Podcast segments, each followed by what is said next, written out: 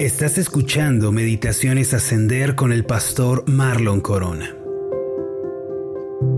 Génesis capítulo 3 versículo 24 dice lo siguiente, echó pues fuera al hombre y puso al oriente del huerto de Edén querubines y una espada encendida que se revolvía por todos lados para guardar el camino del árbol de la vida.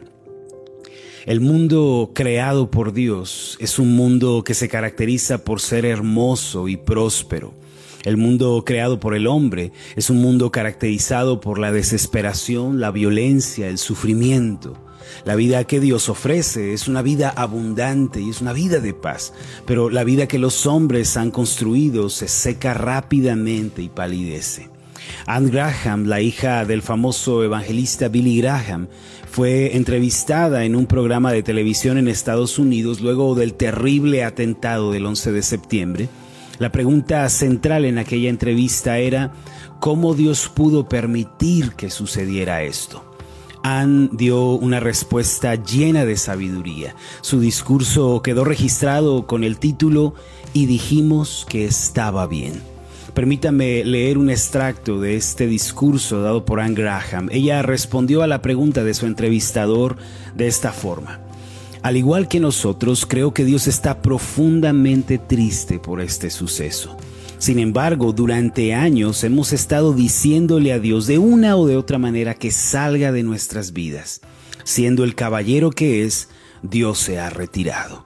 Luego de una pausa, la señorita Graham continuó diciendo, ¿Cómo podemos esperar entonces que Dios nos dé su bendición y su protección cuando le hemos exigido que nos deje solos? Hace años alguien dijo que no se debía orar más en las escuelas ni mucho menos leer la Biblia, donde dice no matarás, no robarás, amarás a tu prójimo como a ti mismo, y dijimos que eso estaba bien. Alguien más dijo que no debíamos disciplinar a nuestros hijos cuando ellos se portan mal, argumentando que sus pequeñas personalidades se truncarían y podríamos lastimar su autoestima. Y dijimos que estaba bien. Más tarde alguien protestó diciendo que debíamos dejar a nuestras hijas abortar y terminar con la vida de los bebés que crecen en sus vientres y dijimos que estaba bien. Luego, alguien dijo que imprimir revistas con fotografías de mujeres desnudas estaba bien, siempre que sea con el pretexto de que es arte moderno, una apreciación sana y realista de la belleza del cuerpo. Y dijimos que estaba bien. Como si esto fuera poco, la industria del entretenimiento dijo, hagamos programas de televisión y películas en donde quitar la vida sea algo normal, que el derramar sangre deje de impresionar a la gente.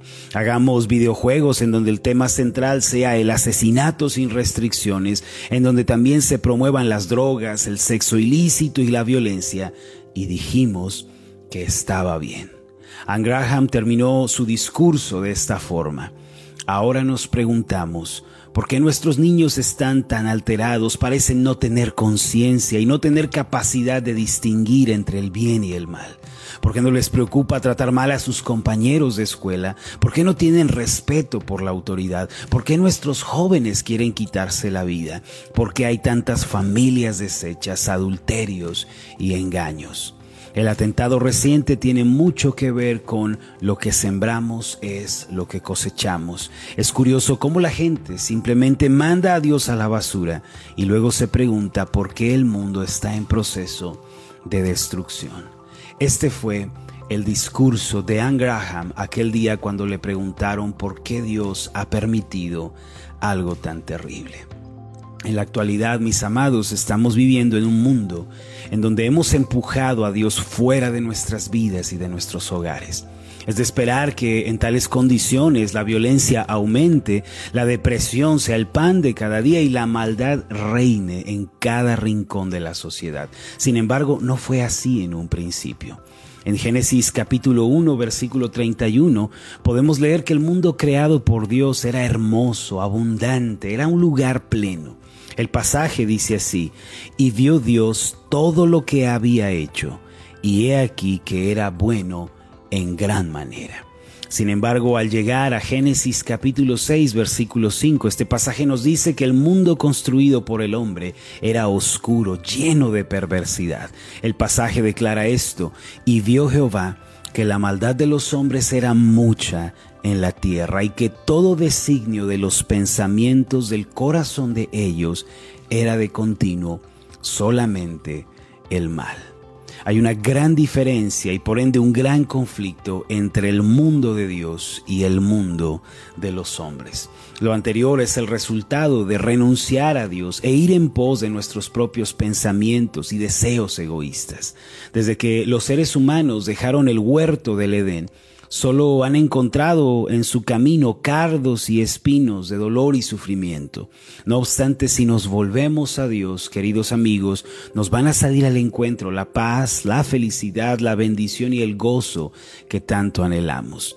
Génesis capítulo 3, versículo 24 declara lo siguiente. Echó pues fuera al hombre y puso al oriente del huerto de Edén querubines y una espada encendida que se revolvía por todos lados para guardar el camino del árbol de la vida. Permítame explicarle el día de hoy el significado de este asombroso pasaje. La Biblia nos dice que luego de la expulsión de Adán y Eva del huerto del Edén, Dios puso dos cosas para guardar el camino al árbol de la vida. Primero puso querubines, que son sus fieles sirvientes, guerreros vigilantes, que cuidaban que nadie pudiera asaltar el camino al árbol de la vida. Con esto Dios quería dar a entender que estaba disgustado por el pecado y que no habría paz entre los ángeles y los seres humanos, mientras estos últimos estuvieran en rebelión contra el Creador. En segundo lugar, la Biblia nos dice que Dios puso una espada encendida, refulgente como el fuego, que se revolvía en todas direcciones. La figura literaria de este pasaje nos da a entender que se trata de algo poderoso, algo agresivo esta espada. Al igual que las aspas de una, trituradora, esta espada destellante es capaz de destruir y de cortar todo lo que toca a su paso. El propósito de esto es que los hombres pecadores no puedan alcanzar el árbol de la vida que yace en medio del huerto, como dice Génesis 1.9, sin ser afectados o cortados por ella. Sin embargo, aunque hay huestes de ángeles protegiendo y hay una espada envolvente resguardando, debemos notar algo muy particular en este pasaje, que todavía hay un camino, como nos dice el texto. Esto es algo muy importante, mis hermanos. Todavía existe un camino al huerto del Edén que conduce al árbol de la vida. Esto implica que aunque Dios resguardó el paraíso, todavía hay un camino, hay una manera para regresar a Él. Todo lo anterior que acabamos de leer en Génesis 3:24 tiene un asombroso significado espiritual para nuestra vida cristiana que hay que considerar y comprender. Mire, toda persona que quiera regresar al Edén y que desee comer del árbol de la vida para tener vida abundante, primero tiene que entrar en el camino que Dios ha dejado disponible. Ahora, ¿cuál es ese camino preparado por Dios?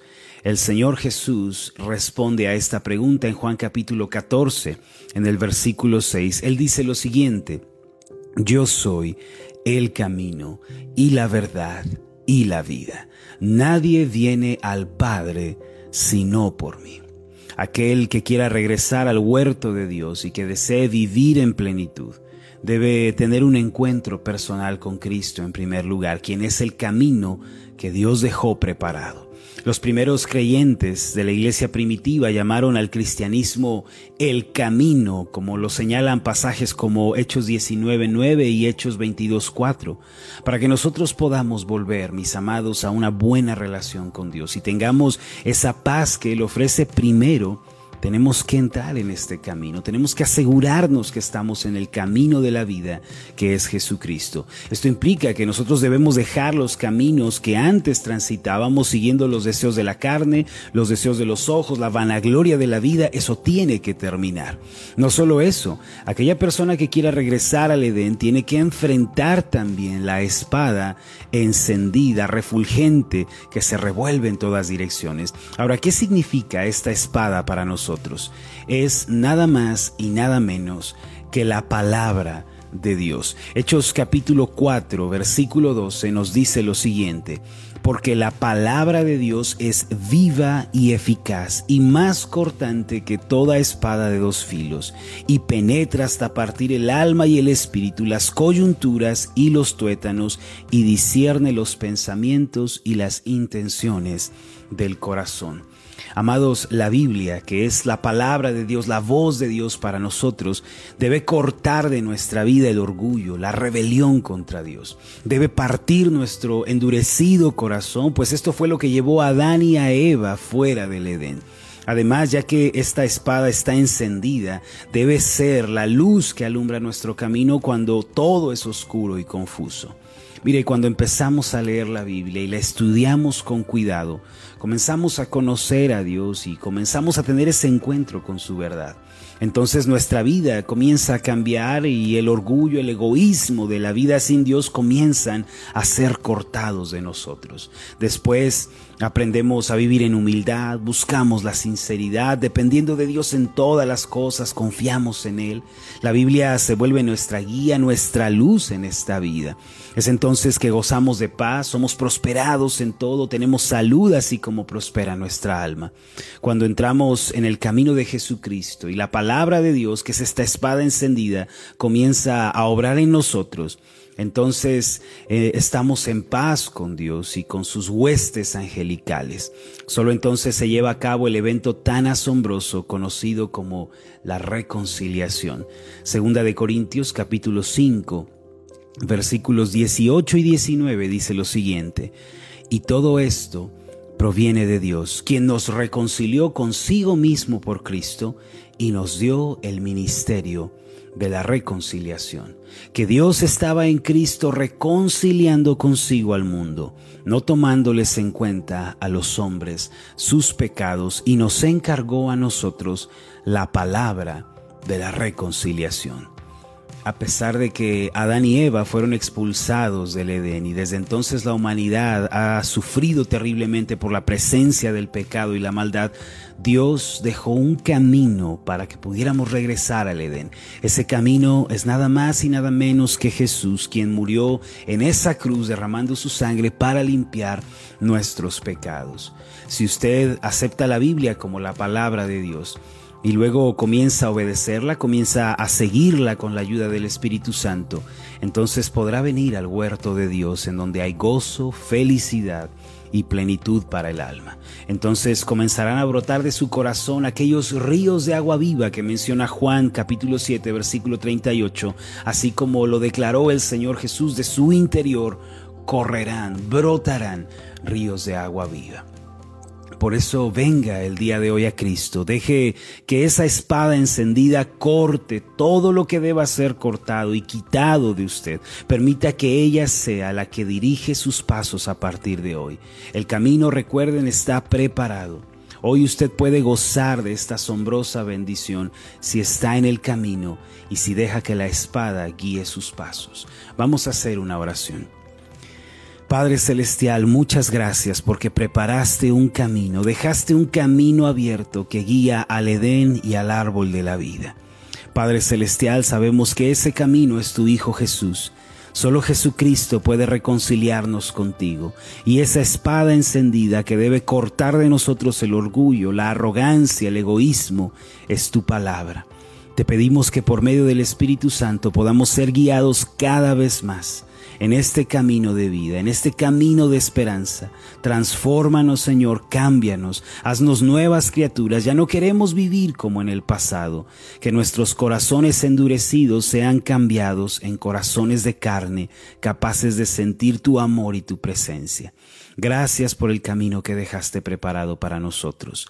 En el nombre de Jesús. Amén y amén. Hola, ¿qué tal? Mi nombre es Marlon Corona y ha sido un placer enorme estar contigo en esta meditación. Mi oración es que tú seas prosperado en todas las cosas y que tengas salud así como prospera tu alma. Puedes encontrarnos en nuestra página de Facebook como Ascender. Escríbenos un mensaje y cuéntanos cuál ha sido tu experiencia con las meditaciones Ascender. Hasta la próxima.